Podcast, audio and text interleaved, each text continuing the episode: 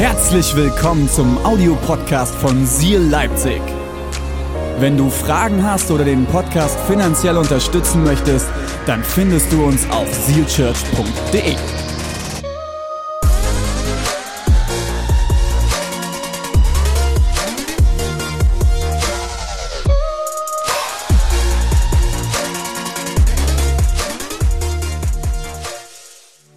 möchte mit euch einsteigen in eine ganz, ganz spannende Geschichte aus der Apostelgeschichte. Die Apostelgeschichte ist die Story der ersten Kirche.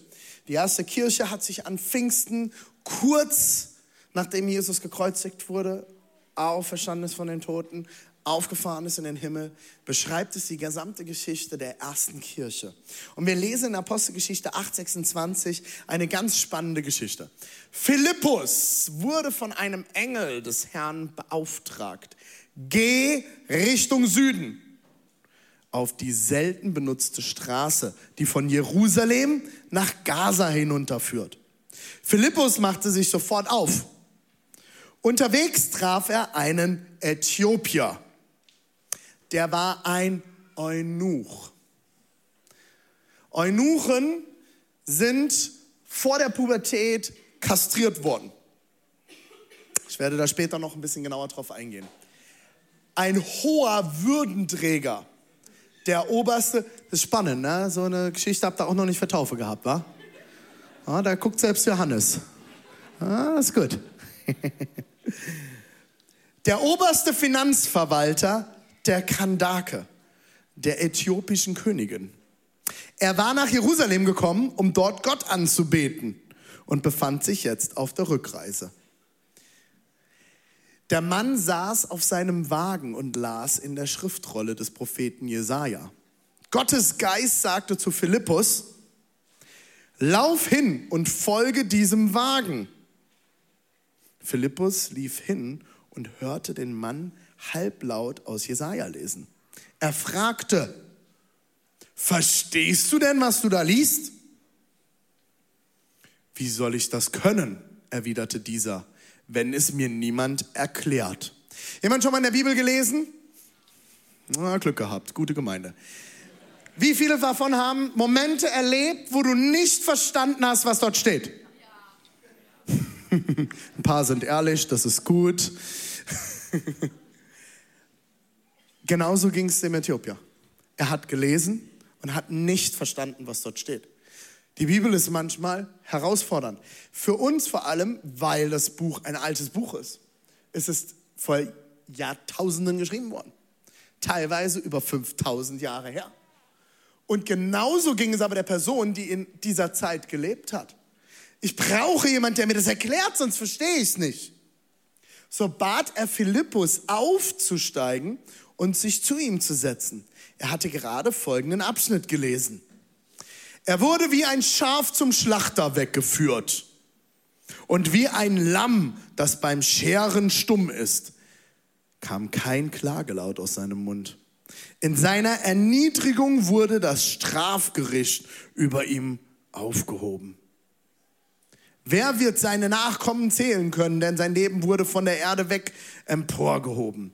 Der Eunuch wandte sich an Philippus, sag mir bitte, von wem hier die Rede ist. Also das sind solche Stellen, man liest drüber und denkt so, ja, ja, mhm, okay. Hä? Was war jetzt nochmal mit dem Schlachter? Und äh, Schafe? Lamm? Scheren? Klagelaute? Was hat es hier mit auf sich? Oder? Wer würde sowas sagen, ne? Was hat es hier mit auf sich? Das ist immer, wenn man Bibel gelesen hat, danach spricht man eine andere Sprache, ne? Hört, hört, liebe Geschwister. Und manche Christen gewöhnen sich das dann an, auch nur noch so zu reden, ne? Und dann fragt man sich, welche Sprache die reden. Man nennt es auch Kanaanäisch. Der Eunuch wandte sich an Philippus, sag mir bitte, von wem hier die Rede ist. Spricht der Prophet von sich selbst oder von einem anderen? Wer hatte Deutsch-Leistungskurs in der Schule? Ein paar. Ein paar Mitleidende. Ich hatte auch Deutsch-Leistungskurs, ich weiß nicht warum. Das war, glaube ich, das einzige Fach, was gefehlt hatte, damit ich die anderen zwei Fächer wählen darf. In Rheinland-Pfalz hat man drei Leistungskurse und ich musste noch eine Sprache wählen. Ich hatte äh, das erste Mal in der 11. Klasse Englisch, das war ein Fehler. Ich habe dann die 11. Klasse wiederholt. Heute spreche ich fließend Englisch. Damals war das ein Problem. Und dann habe ich Deutsch gewählt. Kennt ihr diese wundervollen gelben kleinen Büchlein, die wir alle so gelebt haben? Die Reklamhefte? Mm. Ich finde, die sind manchmal schwieriger zu lesen als die Bibel. Goethe, Schiller, wichtige, sehr, sehr gute deutsche Schriftsteller. Aber mit 15, 16, 17, 18 gibt es nichts Schlimmeres zu lesen als Reklamhefte. Oder? Und ich, ich hatte so einen ganz, ganz pedantischen Deutschlehrer. Der hat mir damals übrigens gesagt, ähm, ich sollte besser nichts mit Deutsch machen. Und ich habe ihm damals gesagt, wissen Sie was, Herr Englert, irgendwann werde ich ein Buch schreiben und das werde ich Ihnen schicken. Der Tag kommt. Ich werde es ihm schicken. Auf jeden Fall kennt ihr diese Momente, man liest diese Texte und dann gibt es die großen Diskussionen im Deutschunterricht. Was wollte der Autor denn hier sagen? Spricht er von sich selbst? Spricht er von seiner Mutter oder von seinem Hund? Und es gibt die Diskussion im Klassenraum und ich saß ganz oft dort und fragte mich, woher wollt ihr das wissen? Wir wissen nicht, was der Schreiber schreiben wollte. Vielleicht hat er einfach was aufgeschrieben. Dieses Gespräch führen hier Philippus und der Äthiopier. Was sagt denn der Prophet Jesaja, als er diesen Text geschrieben hat? Wer ist denn dieses Lamm? Wer ist denn dieses Schaf? Um was soll es denn hier gehen? Da sind tausend Fragezeichen. Da begann Philippus zu reden. Er knüpfte an dieses Schriftwort an und erklärte dem Äthiopier das Evangelium von Jesus. Als sie nun so auf der Straße dahin fuhren, kamen sie an ein Gewässer. Hier gibt es Wasser, sagte der Eunuch. Was steht meiner Taufe noch im Weg? Wenn du von ganzem Herzen glaubst, sagte Philippus, kannst du getauft werden. Ja, sagte der Äthiopier, ich glaube, dass Jesus Christus der Sohn Gottes ist. Weiter. Er ließ den Wagen anhalten und beide, Philippus und der Äthiopier, stiegen ins Wagen. Warte mal. Der hat gar keinen Taufkurs gemacht. Da gab es gar keine, also gab ein kurzes Taufvorgespräch auf dem Wagen über Jesaja. Aber der hat keinen Jüngerschaftskurs gemacht. Es geht jetzt an alle, die schon lange in Kirche. Der hatte keine Christenlehre. Der war noch auf keiner Rüstzeit. Der hat, der hat auch nichts unterschrieben. Wie, wo, haben die eine Urkunde vorbereitet für die Taufe? Wir lesen weiter. Sie stiegen ins Wasser und Philippus taufte ihn. Als sie wieder aus dem Wasser kamen, wurde Philippus vom Heiligen Geist des Herrn entrückt.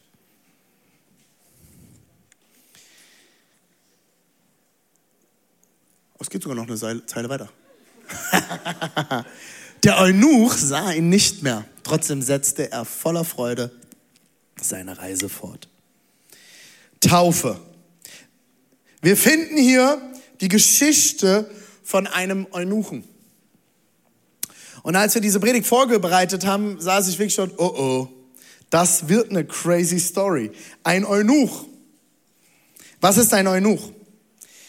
Eunuchen wurden vor der Pubertät kastriert. Ihnen wurden wortwörtlich die Hoden zerquetscht. Warum hat man das getan? Es gab verschiedenste ähm, Traditionen dahinter. Äh, man kennt es auch aus dem Mittelalter, dass das bei jungen Männern gemacht wurde, um die hohe Stimme zu behalten, zum Singen. Es wurde bei bestimmten Würdenträgern getan. Man wollte teilweise nicht, dass sich bestimmte Leute fortpflanzen. Es gab verschiedenste Gründe, warum Männer zu Eunuchen gemacht wurden. Was bedeutet das denn ganz genau? Es wurde kein Testosteron mehr in seinem Körper produziert. Das hat dazu geführt, dass sein Wachstum teilweise aufgehört hat oder verlangsamt wurde. Sein Aussehen änderte sich im Vergleich zu anderen jungen Männern. Kein Stimmbruch, wenig bis gar keine Körperbehaarung, überproportionales Körperwachstum an bestimmten Stellen, reduzierte Muskelmasse, Zunahme an Bauchfett, Brustwachstum und teilweise sogar sehr, sehr schlimm Entwicklung von Glasknochen. Er war eventuell sogar sehr lethargisch bis depressiv. Der Eunuch war ein Würdenträger und gleichzeitig war er für sein Leben gezeichnet. Er hatte wahrscheinlich immer wieder mit Schmerzen zu tun und jeder wusste, wer er ist und was ihm passiert war. Dieser junge Mann hatte einen ziemlichen Leidensweg hinter sich, bevor er Philippus traf. Und jetzt wird es ganz interessant. Ich habe mich gefragt, welche Stelle hat er denn gelesen? Wir haben jetzt einen kleinen Auszug in der Apostelgeschichte bekommen. Einen ganz kleinen Auszug von dem, was, was der Eunuch auf seinem Wagen auf der Reise gelesen hat. Es ist eine Jesaja-Stelle. Jesaja war ein Prophet im Alten Testament und er hat es gelesen, obwohl er es nicht verstanden hat. Aber irgendwas muss mit ihm passiert sein. Ich habe mich gefragt, als wir diese Story gelesen haben, David und ich nochmal bei der Vorbereitung, was hat er da gelesen und was ist in dieser Begegnung mit Philippus passiert, dass dieser junge Mann auf einmal sagt, hey, da ist Wasser, ich steige da rein. Irgendwas ist in seinem Leben passiert. Wollt ihr mal sehen, was er gelesen hat? Wollen wir uns das mal anschauen? Wir gehen in, ins Alte Testament zu Jesaja. Wir lesen im Jesaja 53. Keine Angst, ich lese euch vor, legt euch zurück. Doch wer glaubt schon unsere Botschaft? Wer, kennt, wer erkennt, dass der Herr es ist, der diese mächtigen Taten vollbringt? Gott ließ seinen Diener emporwachsen. Hier ist die, Spro die Rede, ist ein prophetisches Wort, das Jahrhunderte vorher aufgeschrieben wurde. Hier geht es um Jesus. Hier wird Jesus beschrieben. Gott ließ seinen Diener emporwachsen wie einen jungen Trieb aus trockenem Boden. Hier wird ein Bild verwendet dafür, dass der Sohn Gottes nicht nur einfach auf die Erde gesetzt wurde, sondern dass er als Kind auf diese Erde kam und genau so wachsen musste und erwachsen werden musste wie jeder andere Mensch. Er ist wie ein junger Trieb gewachsen.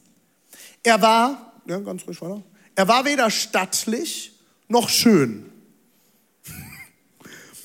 Okay, danke Jesaja. Nein, wir fanden ihn unansehnlich. Er gefiel uns nicht. Hier geht es nicht nur um das Äußere, sondern den Anstoß, als Jesus auf dieser Erde war, das Volk hat Anstoß genommen an ihm. Sie fanden ihn nicht gut, sogar so schlecht, so unansehnlich, dass sie ihn sogar kreuzigen ließen. Er wurde verachtet, von allen gemieden, von Krankheit und Schmerzen war er. Man konnte seinen Anblick kaum ertragen. Wir wollten nichts von ihm wissen. Ja, wir haben ihn sogar verachtet. Dabei war es unsere Krankheit, die er auf sich nahm.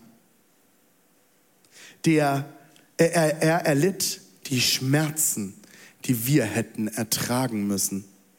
Wir aber dachten, dieses Leiden sei Gottes gerechte Strafe für ihn. Wir glaubten, dass Gott ihn schlug und leiden ließ, weil er es verdient hatte. Doch er wurde blutig geschlagen weil wir Gott die Treue gebrochen hatten. Wegen unserer Sünden wurde er durchbohrt. Er wurde, für, er wurde für uns bestraft. Und wir, wir haben nun Frieden mit Gott. Durch seine Wunden sind wir geheilt. Wir alle irrten umher wie Schafe, die sich verlaufen haben. Jeder ging seinen eigenen Weg. Der Herr aber lud alle unsere Schuld auf ihn. Er wurde misshandelt, aber er duldete es ohne ein Wort. Er war stumm wie ein Lamm, das man zur Schlachtung führt. Hier haben wir das Bild. Und wie ein Schaf, das sich nicht wehrt, wenn es geschoren wird, hat er alles widerspruchslos ertragen. Man hörte von ihm keine Klage. Er wurde verhaftet, zum Tode verurteilt und grausam hingerichtet. Niemand glaubte, dass er noch eine Zukunft haben würde.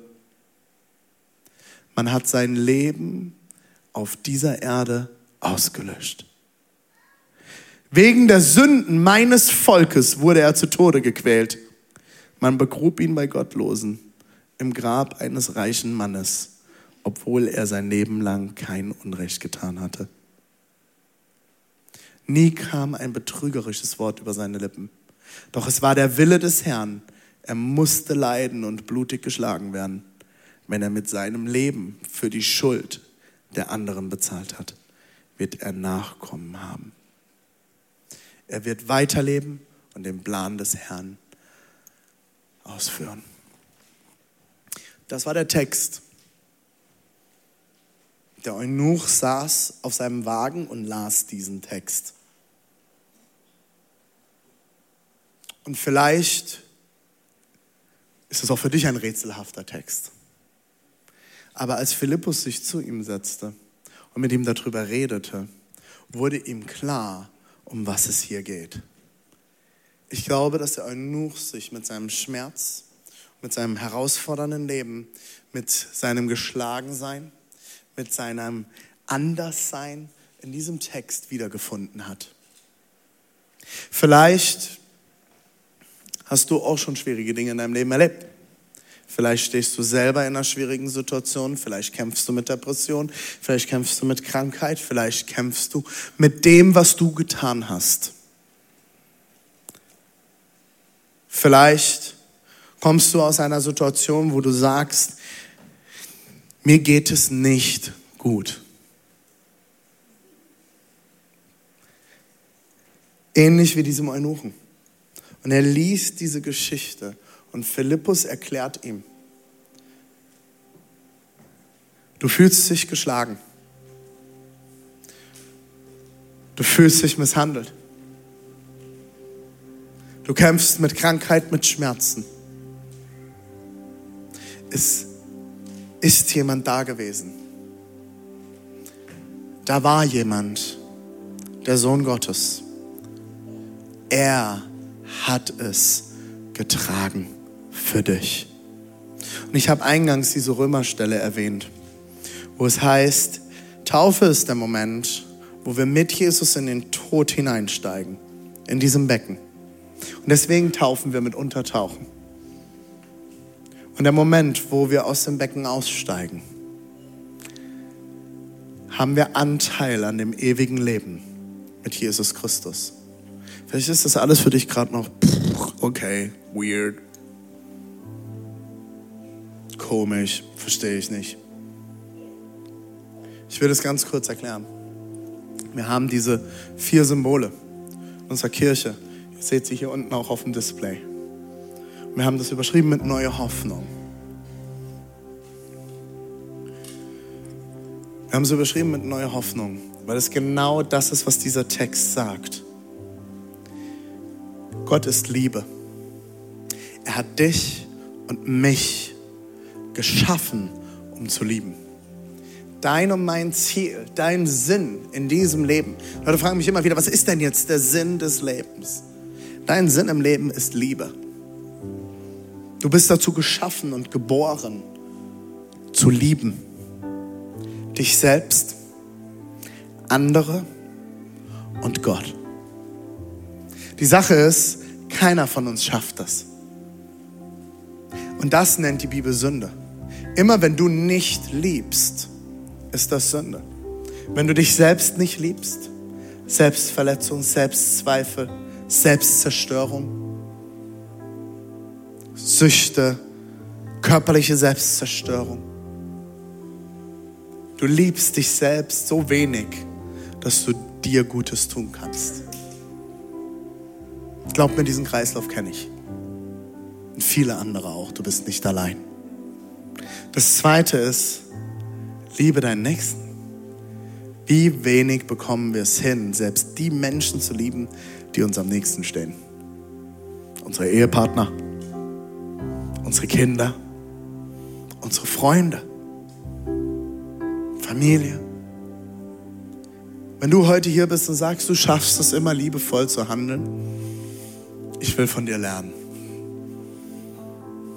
Wir alle haben den Moment, wo wir einen schlechten Tag haben, wo es uns nicht gut geht, Ja, aber René, ich habe ja noch nie jemanden umgebracht. Mann, oh Mann, du hast ein schlechtes, schlechtes Maß, ne? Wenn das dein Maß für Gut und Böse ist, jemanden umzubringen.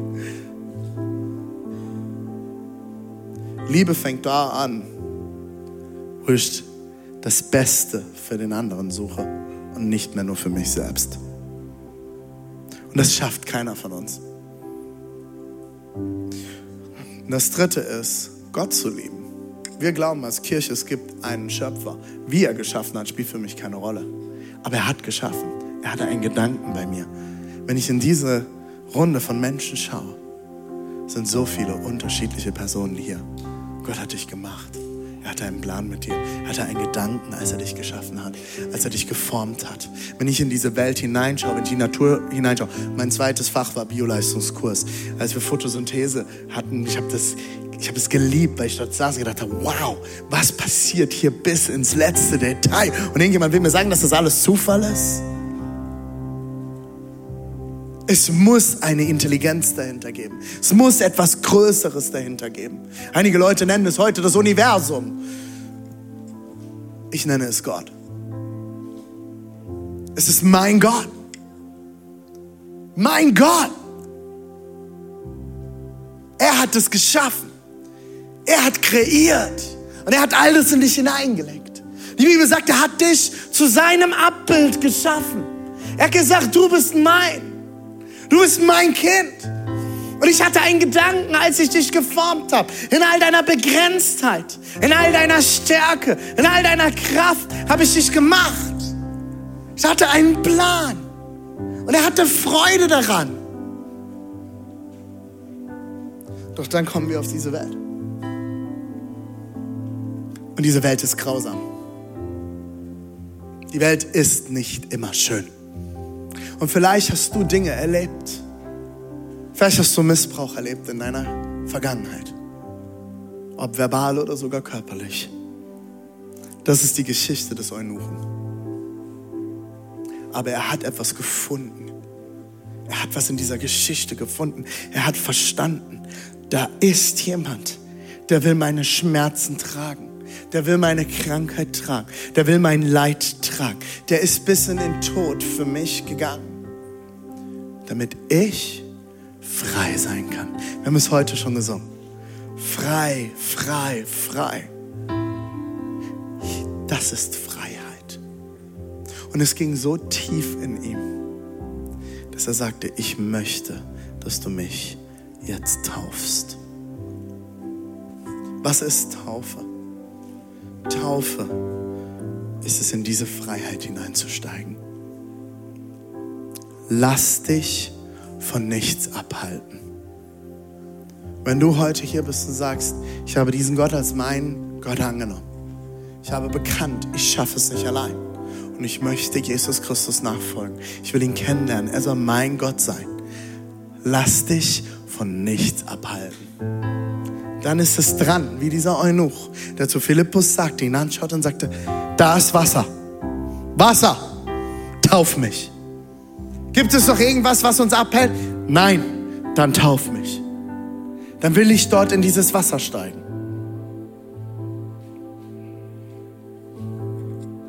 Die Antwort, die einzige Antwort, die es gebraucht hat vom Eunuch für die Taufe war, Jesus Christus mein Herr. Ich brauche Jesus. Es war eine Erkenntnis. Ich brauche diesen Gott. Ich brauche einen Retter. Ich brauche einen Heiler. Ich brauche jemand, der mich versöhnt mit mir und dieser Welt. Vielleicht halten dich verschiedenste Dinge ab, diesen Schritt heute zu tun. Deine Geschichte, Zweifel, nicht die perfekten Umstände. Familie oder Freunde. Vielleicht auch einfach nur Angst. Ich will dir heute zu sprechen, lass dich nicht abhalten. Wag den Sprung ins Wasser. Warum? Weil Taufe ist der natürliche nächste Schritt. Wenn du Gott kennst, wenn du Gott angenommen hast in deinem Leben, ist der, die Taufe der natürliche nächste Schritt. Was steht deiner Taufe noch im Weg? Vielleicht sagst du jetzt, ich, ich bin gar nicht hier, um mich taufen zu lassen. Kein Problem, wir haben alles vorbereitet. Wir haben hinten im Foyer Umkleidekabinen, wir haben Bikini, wir haben Badehosen, wir haben Handtücher, wir haben alles für dich da. Wenn du heute sagst, ich will diesen Schritt heute auch noch gehen, egal an welchem Standort du bist, dem steht nichts im Weg. Taufe ist deine öffentliche Bestätigung. Es ist deine öffentliche Bestätigung, dass du von heute an neu bist. Gott hat dich neu gemacht. Du darfst in ein neues Leben hineinstarten. Du darfst in etwas Neues hineinkommen. Taufe ist eine öffentliche Bestätigung dafür, dass deine Vergangenheit vorbei ist. Vielleicht hast du in deiner Vergangenheit Mist erlebt, hast Dinge getan. Heute ist dein Tag des Neuanfangs. Du sollst nicht verurteilt werden für deine Vergangenheit, sondern du sollst eine neue Geschichte schreiben können. In Gemeinschaft mit diesem Gott. Gott ist da. Er lebt in dir. Du bist sein Kind. Du bist sein Kind. Taufe ist eine öffentliche Bestätigung dafür, dass du als Kind Gottes zur Familie Gottes gehörst. Nicht eine Kirchenmitgliedschaft. Du wirst auch nicht Mitglied in unserer Kirche, wenn du dich taufen lässt hier bei uns. Wir haben gar keine Mitgliedschaft. Das ist uns ganz, ganz wichtig. Leute sind Teil dieser Kirche, wenn sie da sind. Wenn sie nicht da sind, dann auch nicht. Wir kontrollieren niemand. Das ist absolute Freiheit. Das ist eine freiwillige Entscheidung. Teil der Familie Gottes wirst du durch eine Entscheidung und durch eine Taufe als öffentliches Bekenntnis. Taufe ist deine öffentliche Bestätigung dafür, dass der Heilige Geist in dir lebt und alles, dass du alles in dir hast, um ein neues Leben zu leben. Ich glaube, Gott hat alles in dich hineingelegt, was du brauchst. Vielleicht sitzt du heute hier und fühlst dich minderwertig und sagst, ich kann nichts, ich krieg das nicht hin. René, das gilt für alle, aber nicht für mich. Das ist Bullshit. Gott hat alles in dich hineingelegt, er hat dich geschaffen. Du trägst alles in dir, was du brauchst. Das Problem ist, dass die Welt uns ein Leben lang das Gegenteil erzählt. Vor allem in unserem positiven Deutschland. Wir wachsen mit Kritik auf. Wir wachsen mit Minderwert auf. Wir bekommen Dinge abgesprochen und nicht zugesprochen. Die wenigsten, die ich kenne, wachsen in einem Elternhaus auf, wo sie Bestätigung erleben, wo sie angefeuert werden, wo sie vorangebracht werden, wo ihnen gesagt wird, du bist wertvoll, du bist geliebt, du bist wunderschön. Mit wie vielen Leuten führe ich Gespräche, die sagen, ich kann mich nicht ausstehen. Du hast einen Gott, der dein Vater sein will, dein wahrer Vater, der sagt, du bist wundervoll, du bist gut, du bist schön. Du trägst alles in dir, was du brauchst. Und ich spüre, wie so einige gerade auf ihrem Stuhl rutschen. Genau für dich ist es. Genau für dich ist es. Er hat alles in dich hineingelegt. Du trägst es schon in dir. Finde es heraus. Lerne diesen Schöpfer kennen. Lerne diesen Gott kennen, der das alles in dich hineingelegt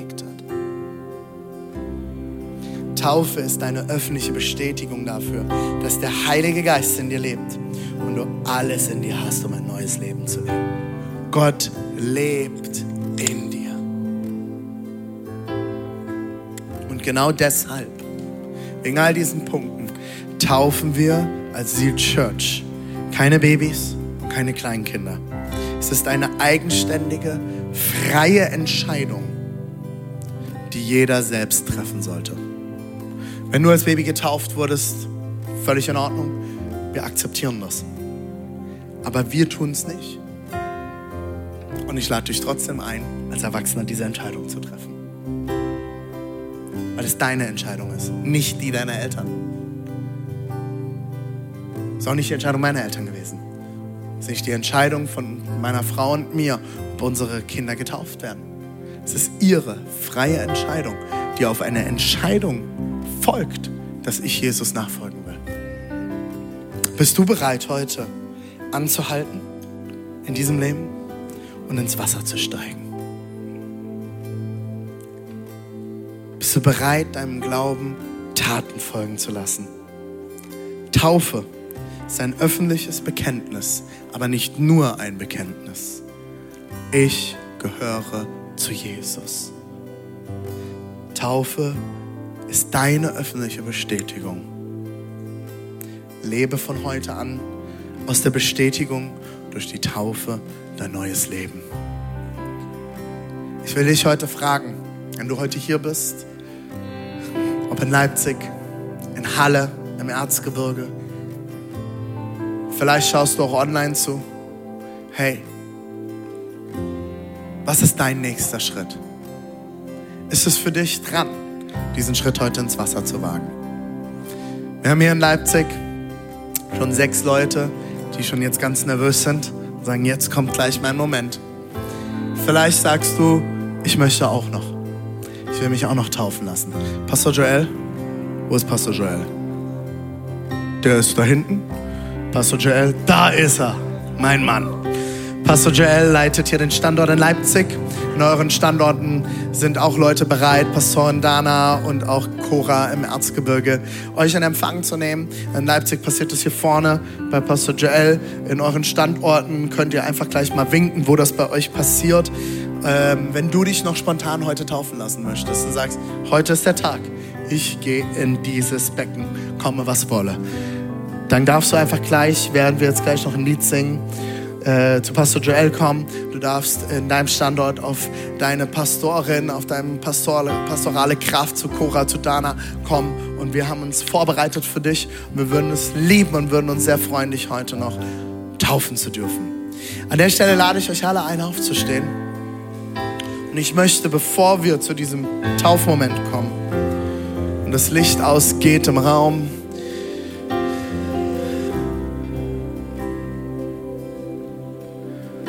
noch zu einem ganz, ganz wichtigen Moment unseres Gottesdienstes kommen. Vielleicht sagst du heute, hey, wow, Taufe, krass, aber ich habe noch nie diese Entscheidung getroffen. Ich habe noch nie gesagt, Jesus, komm in mein Leben, ich schaff's nicht allein. Ich will dir nachfolgen. Dann ist jetzt dein Moment. Vielleicht bist du heute das erste Mal hier, das erste Mal in einer Kirche. Vielleicht bist du das erste Mal wieder in einer Kirche nach langer Zeit. Vielleicht hast du sogar schon mal ein Gebet gebetet, wo du gesagt hast, Jesus, komm in mein Leben, ich will dich kennenlernen, aber du bist weggelaufen vor ihm. Und du bist heute mitgebracht worden, du bist heute aus irgendwelchen Gründen hier gelandet in einem unserer Gottesdienste. Ich will dich heute fragen, willst du diesen Gott kennenlernen? Willst du mit mir beten und der ganzen Gemeinde und sagen, hey, Jesus, komm in mein Leben. Ich will dich kennenlernen. Ich schaff's nicht allein. Ich brauche dich. Wenn das der Fall ist, lade ich dich gleich ein, ein Zeichen zu setzen. Lass uns mal alle an allen Standorten die Augen schließen. Ein privater Moment in diesem öffentlichen Raum. Wenn du heute hier bist und sagst, egal wo du gerade bist, auch online, sagst, ich will dieses Gebet heute beten. Während alle Augen geschlossen sind, es kriegt keiner mit, außer ich und deine Pastoren vor Ort. Du sagst, ich will diesen Gott heute kennenlernen, neu kennenlernen, ihm zum ersten Mal oder neu mein Leben geben. Dann streck doch als ein Zeichen vor Gott und für dich mal deine Hand ganz nach oben. Ein Zeichen von hier bin ich. Ich will dich kennenlernen. Ich will dich kennenlernen. Ich will heute dieses Gebet mitbeten. Yes, ich sehe dich. Ist da noch jemand, der sagt, ich will diesen Gott heute kennenlernen. Ich will dieses Gebet sprechen dann streck gerne deine Hand nach oben und wir werden als Gemeinde zusammen beten. Keine Angst, du darfst dann noch deine Hand wieder runternehmen. Streck sie einfach ganz nach oben und wir werden gemeinsam mit dir beten. Yes. Du darfst deine Hand gerne runternehmen. Come on, Church, lass uns mit dieser einen Person heute hier in Leipzig beten und auch in deinen Standort, dort wo du bist. Vielleicht hast du dich nicht getraut, deine Hand zu heben. Hey, es geht nicht um deine Hand, es geht um dein Herz. Dann bete jetzt einfach von ganzem Herzen mit. Ich bete einen Satz vor und wir beten als ganze Kirche gemeinsam mit, um diese Leute heute bei diesem Schritt zu unterstützen. Lass uns gemeinsam beten. Jesus, ich stehe hier und ich lege alles ab. Ich bekenne, ich schaff's nicht allein. Ich brauche dich. Heiliger Geist, erfülle mich mit deiner Kraft, mit deiner Nähe, mit deiner Liebe. Ich will dir nachfolgen bis an mein Lebensende. Amen.